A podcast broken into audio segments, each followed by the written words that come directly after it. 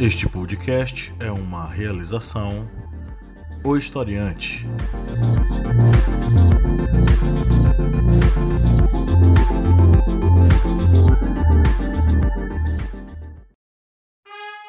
Caros amigos, agradecemos a todos nossos apoiadores. E se você não for um apoiador, acesse apoia.se barra historiante e contribua auxiliando no portal Historiante.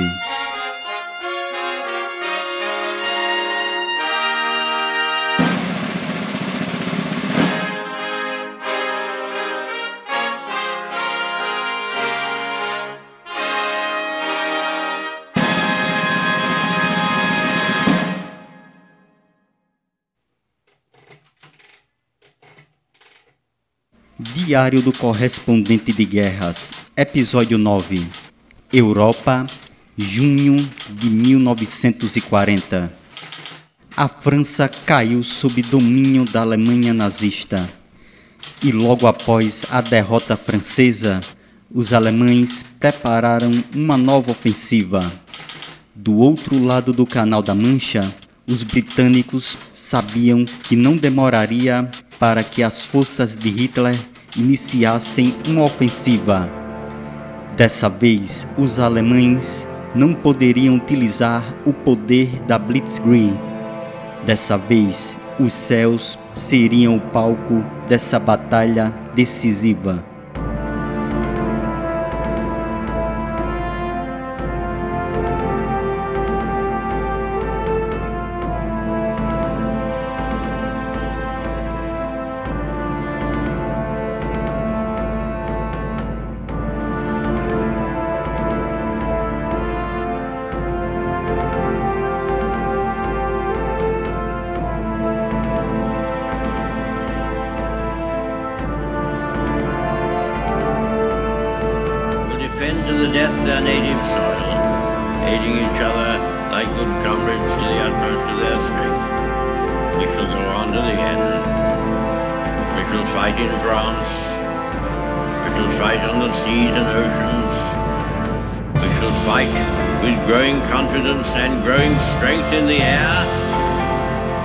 Shall defend our island, whatever the cost may be. We shall fight on the beaches. We shall fight on the landing grounds. We shall fight in the fields and in the streets. We shall fight in the hills. We shall never surrender.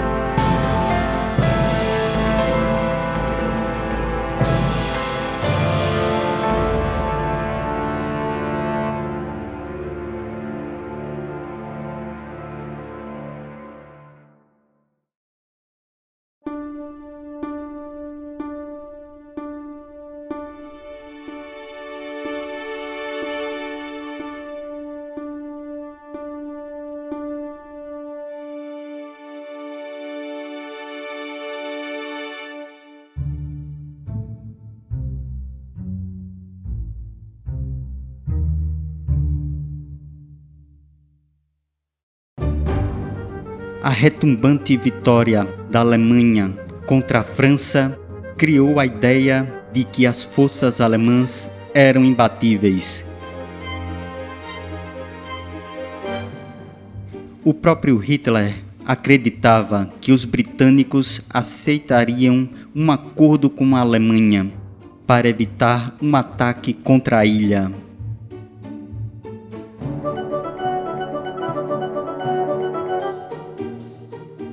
Mas do outro lado do Canal da Mancha, os britânicos estavam irredutíveis e jamais aceitariam se curvar para Hitler.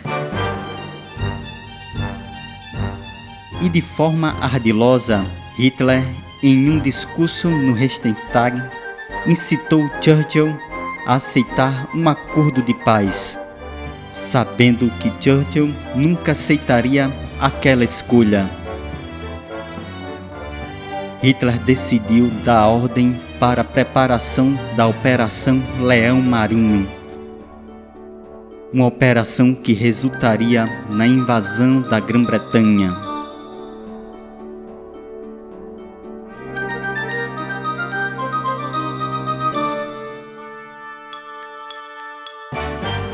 A Operação Leão Marinho previa desembarcar duas levas de infantaria alemã no litoral britânico. A primeira onda de ataque contaria com 90 mil soldados e a segunda com 260 mil infantes.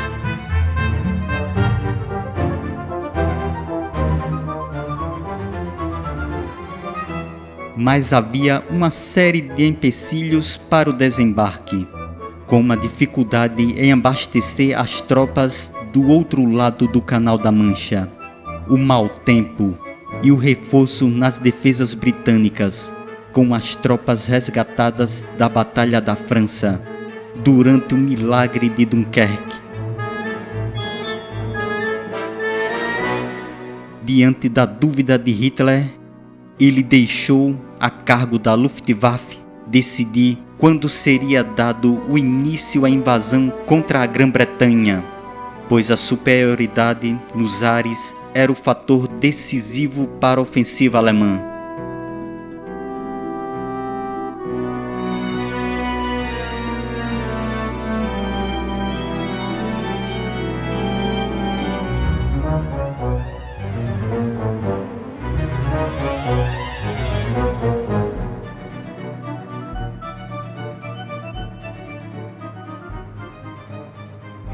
Então a guerra foi levada aos céus da Grã-Bretanha.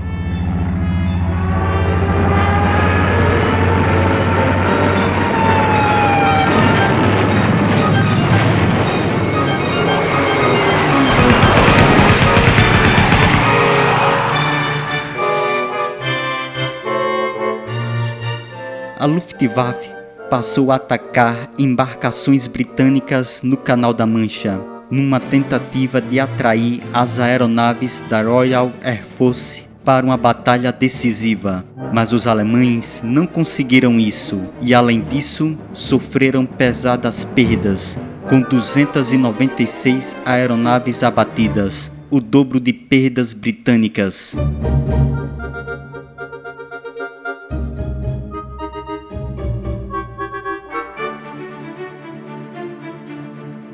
Diante do impasse, Hermann Göring, comandante da Força Aérea Alemã, ordenou que no dia 13 de agosto tivesse início a Operação Undertag, o Dia da Águia, uma operação com o intuito de destruir a RAF,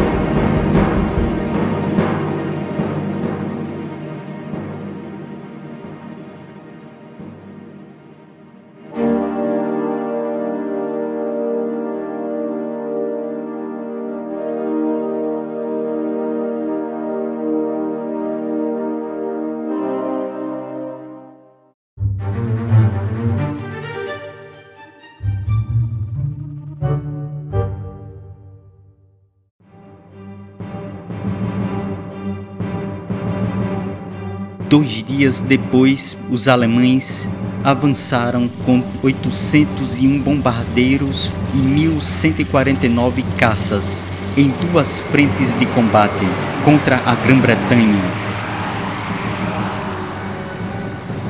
Uma das frentes da ofensiva foi bloqueada pelos caças Spitfire e Hurricanes,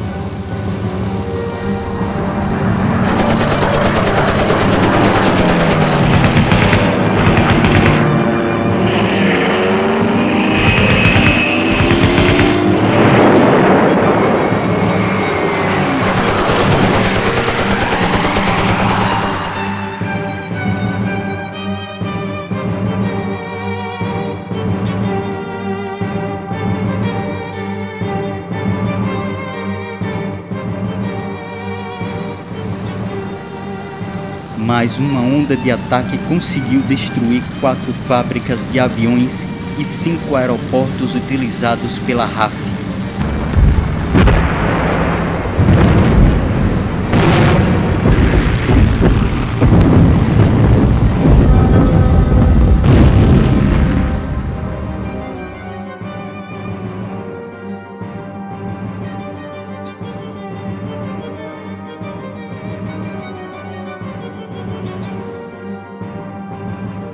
A ofensiva aérea contra a Grã-Bretanha estava sendo mais difícil do que imaginado por Göring. E diante dessa dificuldade, o comandante da Luftwaffe cometeu aquilo que seria o seu primeiro erro. Quando ele não ordenou a continuidade dos bombardeios contra o sistema de radares britânicos, vitais para coordenar o envio de aeronaves contra ofensivas alemãs. Contudo, a vantagem voltou a prevalecer para os alemães. Entre os dias 24 de agosto e 3 de setembro, com a utilização de mil aviões por dia, a Luftwaffe destruía sistematicamente os campos de pouso da RAF, além das estações de controle do espaço aéreo britânico.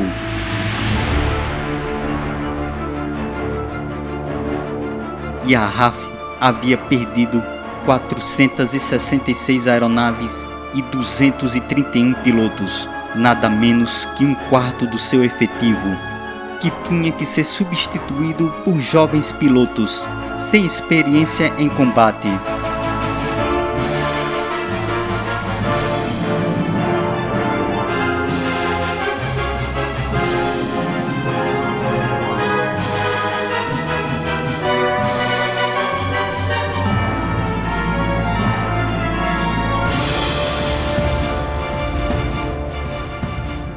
Parecia que o destino estava selado para a Grã-Bretanha.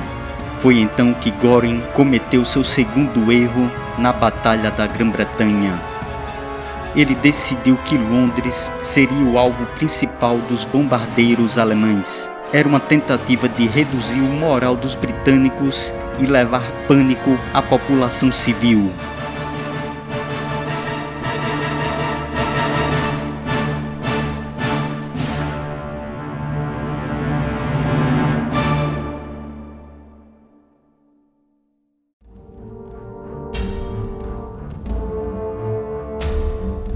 Porém, essa mudança de foco dos ataques alemães serviu como uma trégua esperada pela RAF, pois a mesma utilizou esse tempo para recompor suas perdas. Então foi a vez dos britânicos partirem para a ofensiva. No dia 13 de setembro, navios britânicos bombardearam os principais portos da França e da Bélgica que poderiam ser utilizados na operação de invasão contra a Grã-Bretanha.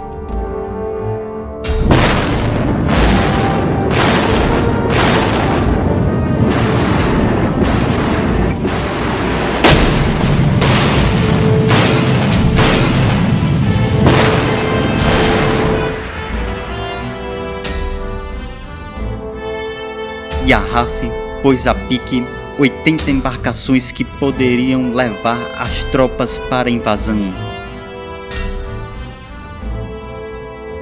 Mas a ofensiva britânica não parou e no dia 17 de setembro a RAF voltou a atacar e afundou mais 84 embarcações de transporte de tropas e conseguiu atingir um depósito que explodiu.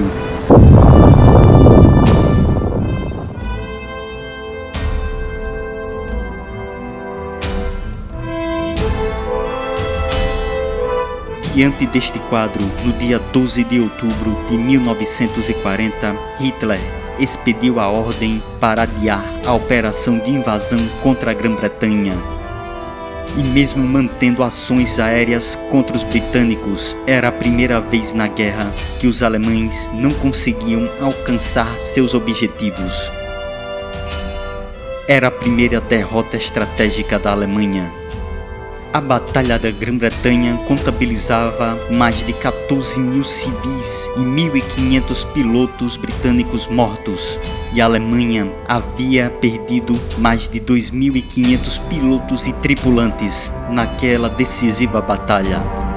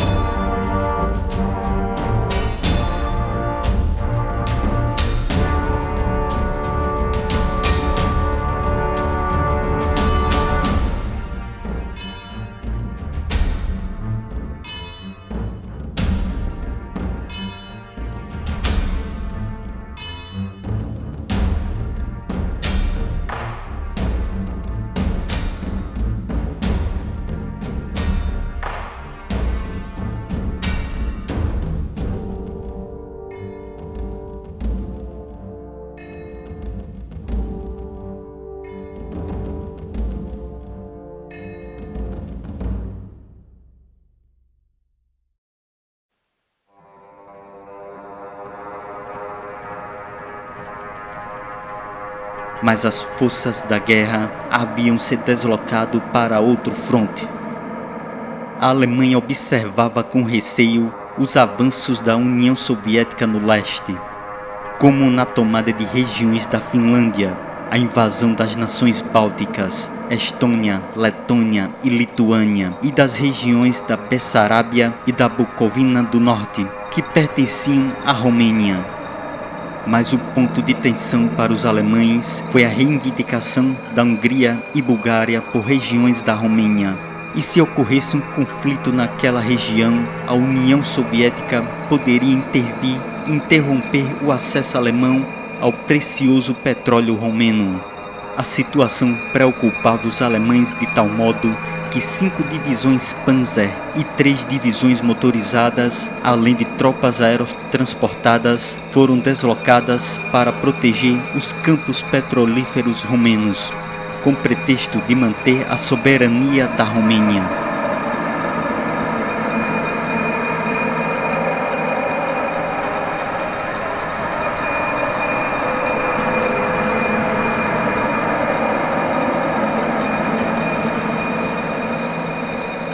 Tal atitude foi repudiada pela União Soviética.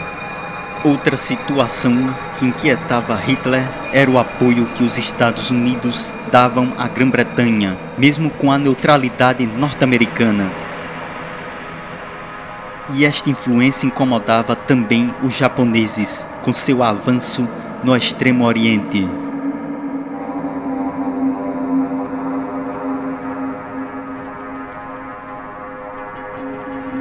Assim, no dia 27 de setembro de 1940, a Itália, a Alemanha e Japão selaram um pacto, o Tripartite, uma aliança que era conhecida também como Aliança Roberto, as iniciais das capitais Roma, Berlim e Tóquio.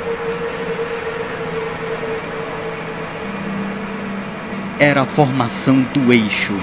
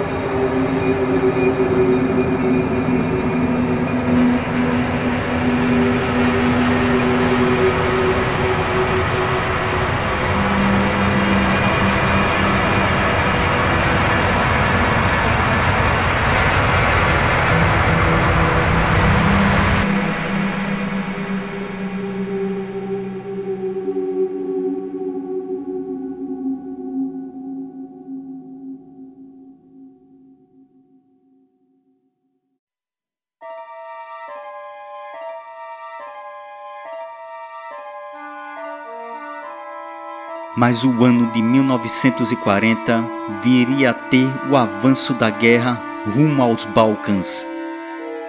Temendo que a Grã-Bretanha estabelecesse bases militares na Grécia, a Alemanha desejava manter a região dos Balcãs sob sua esfera de influência.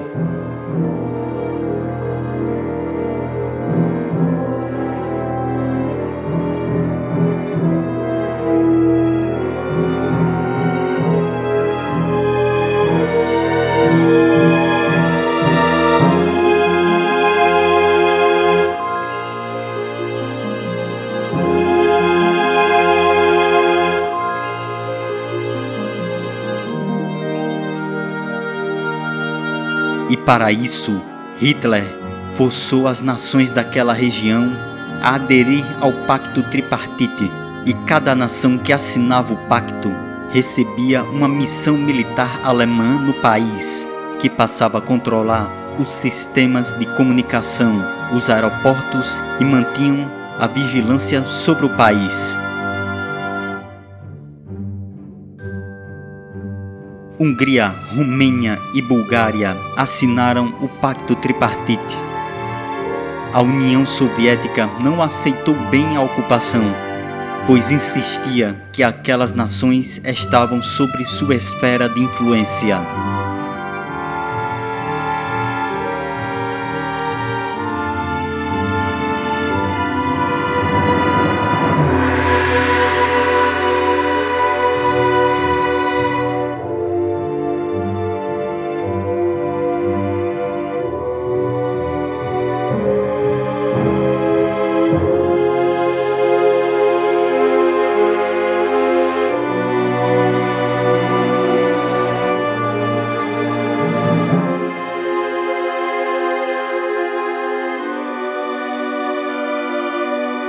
Contudo, nem tudo foi fácil para a Alemanha nos Balcãs. A Iugoslávia se tornou em uma entrave para a Alemanha naquela região.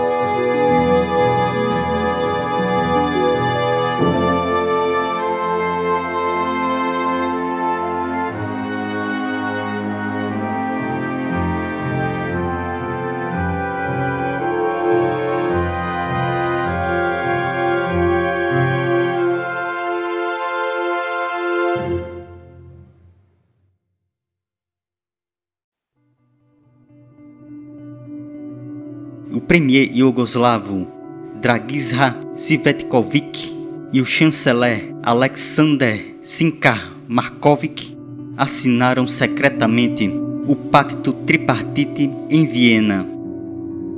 Mas a população da Iugoslávia não aceitou a submissão à Alemanha e ocorreu uma revolta popular na Iugoslávia. O jovem rei Pedro II foi deposto e um governo de coalizão foi instaurado e a primeira atitude deste governo foi a assinatura do Tratado de Amizade e Não Agressão com a União Soviética.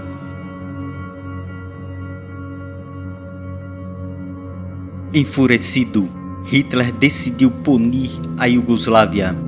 Na madrugada do dia 6 de abril de 1941, 600 mil soldados alemães invadiram território iugoslavo.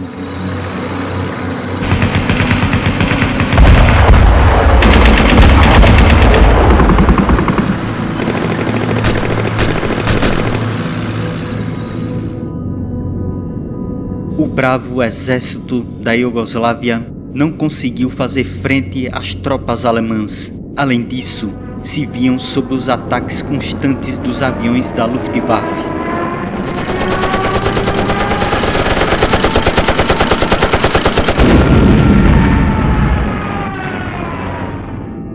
A capital da Iugoslávia, Belgrado, foi destruída pelos bombardeios alemães na chamada Operação Castigo. E em uma semana, a capital da Iugoslávia caía nas mãos dos alemães e no dia 17 de abril o exército iugoslavo se rendeu. O rei e o premier fugiram da Iugoslávia, se refugiando mais tarde na Grã-Bretanha. Mas uma nação caía sob o domínio da Alemanha, que ficou com suas importantes minas de cobre e carvão, deixando o restante da Iugoslávia ser dividida entre Itália, Hungria e Bulgária.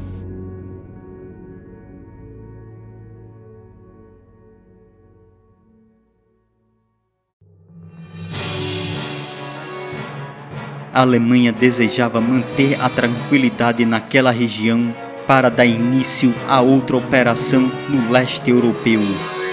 Mas a Alemanha voltaria a ter dificuldades nos Balcãs e dessa vez devido às atitudes da Itália.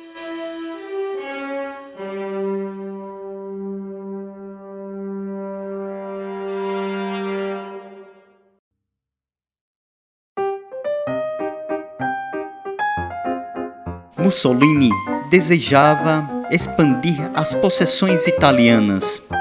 O Duce italiano desejava também alcançar glórias como a Alemanha nazista e demonstrar o poderio das forças armadas italianas após os resultados negativos na batalha contra a França. Então, no dia 28 de outubro de 1940, a Itália, a partir da Albânia, território ocupado pela Itália em 1939, lançou um ataque contra a Grécia. Isso sem um comunicado prévio junto à Alemanha. 400 aviões italianos bombardearam posições estratégicas gregas, como centros de comunicação e pistas de pouso. Esse ataque foi seguido pelo avanço de sete divisões de infantaria e uma divisão blindada. E mesmo com equipamentos inferiores, os gregos lutaram de forma aguerrida, resistindo à invasão italiana. Mas o comandante grego, o general Alexander Papagos, sabia que não teria como resistir por muito tempo. Foi então que o comandante grego solicitou ajuda a Winston Churchill para que a Grã-Bretanha auxiliasse a Grécia. A ajuda britânica se deu através de quatro esquadrilhas de caças e bombardeiros, além de um batalhão de soldados.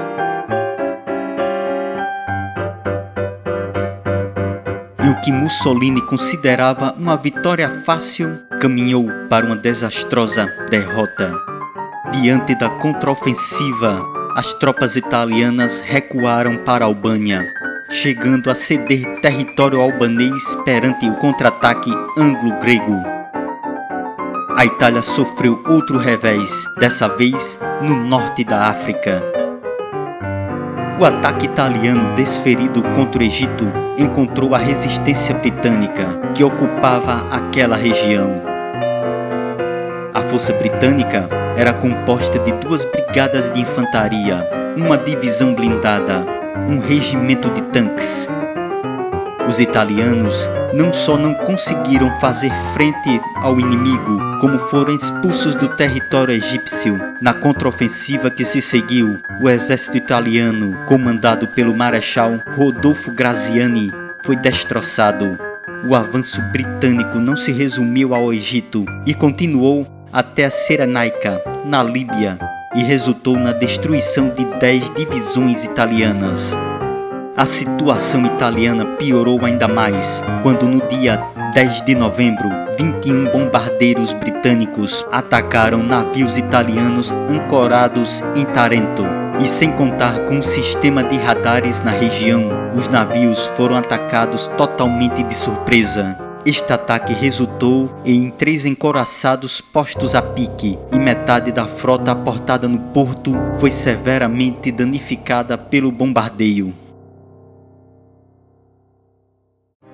Diante do risco de um colapso italiano, não restou alternativa para a Alemanha que não fosse socorrer o aliado e evitar a ascensão britânica nos Balcãs e no Mediterrâneo.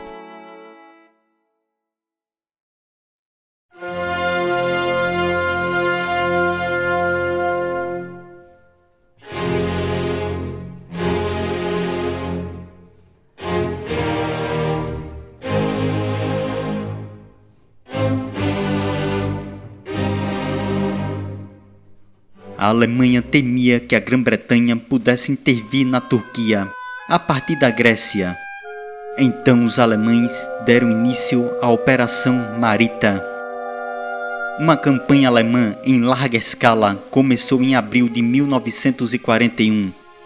As forças alemãs invadiram a Grécia a partir da Bulgária.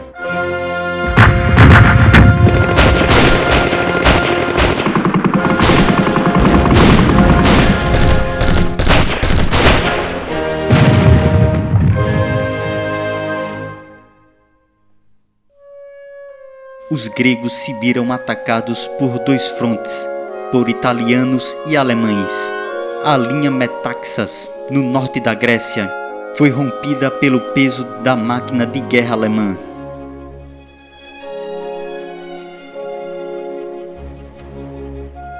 As forças britânicas, australianas e neozelandesas que apoiavam os gregos foram sobrepujadas e tiveram que recuar.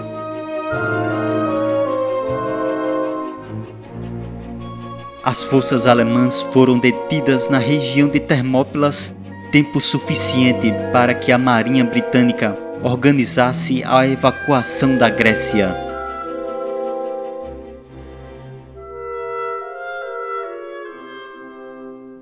O exército alemão chegou em Atenas no dia 27 de abril de 1941 e avançou rumo ao sul que foi ocupado pelos alemães no dia 30 de abril.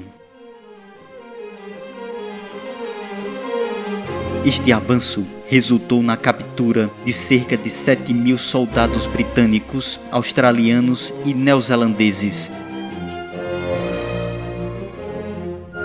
E no início de junho de 1941, toda a Grécia continental estava ocupada.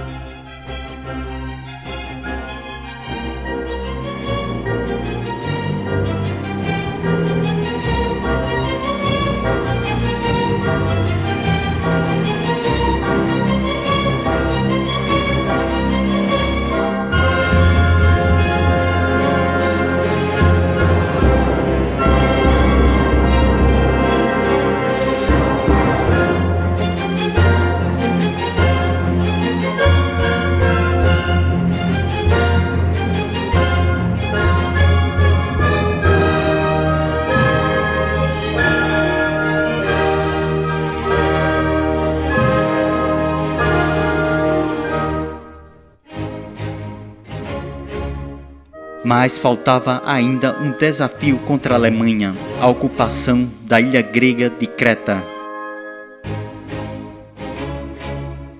Juntamente com Gibraltar e Malta, Creta era a base militar britânica no mar Mediterrâneo.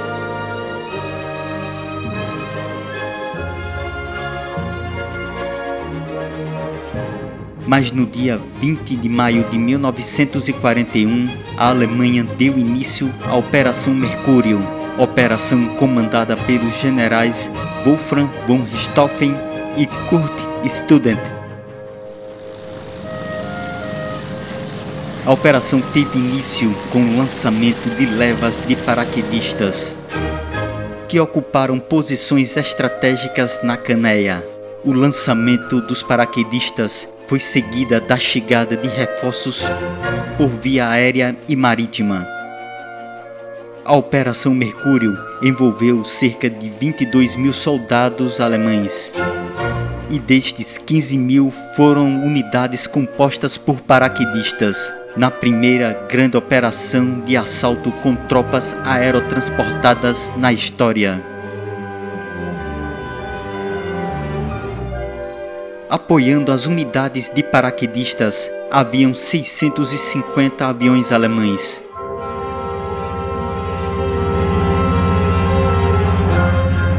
Como os caças Messerschmitts e os bombardeiros de mergulho Stukas, que assolavam as tropas britânicas em terra.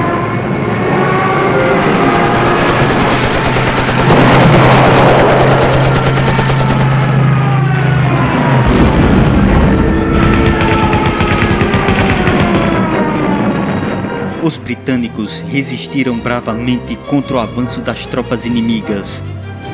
mas os ataques alemães conseguiram romper as linhas defensivas em Creta. O que forçou o general Bernard Freiberg a ordenar a evacuação de Creta. Então, durante três noites, 17 mil homens foram evacuados de Creta. Outros 15 mil foram perdidos na batalha pela ilha.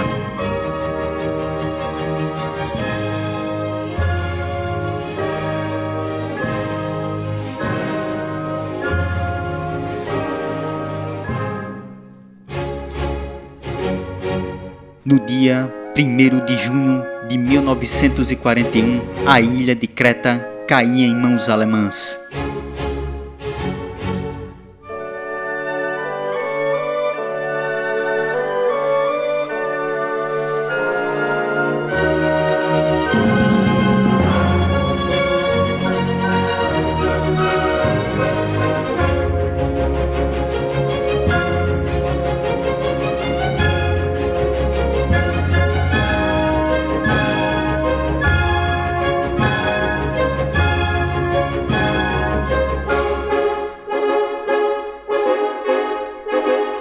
Mas naquele mês de junho, em que ocorria a tomada alemã da ilha de Creta, tinha início o maior confronto daquela guerra.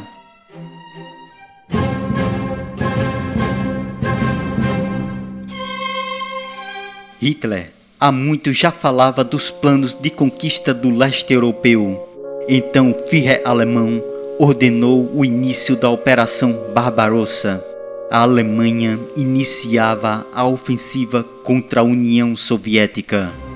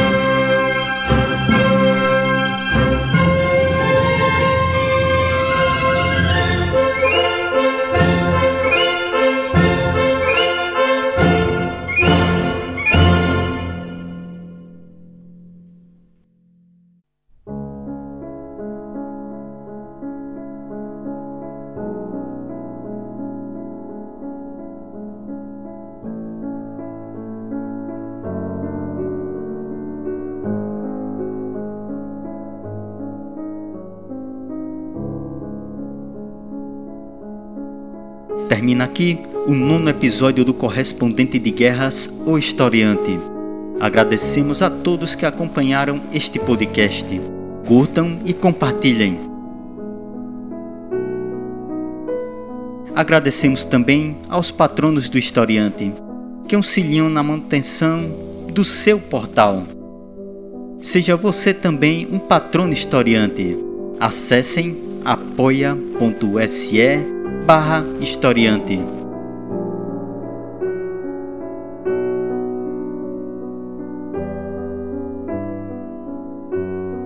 Não deixem de seguir o Historiante em nossas redes sociais e nos outros podcasts da família Historiante.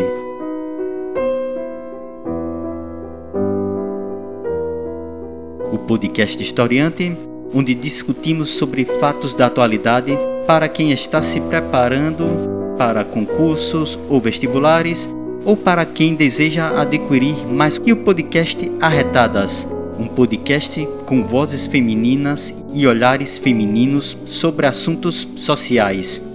Temos também o nosso aplicativo para Android com bastante material sobre história, filosofia, sociologia e atualidades.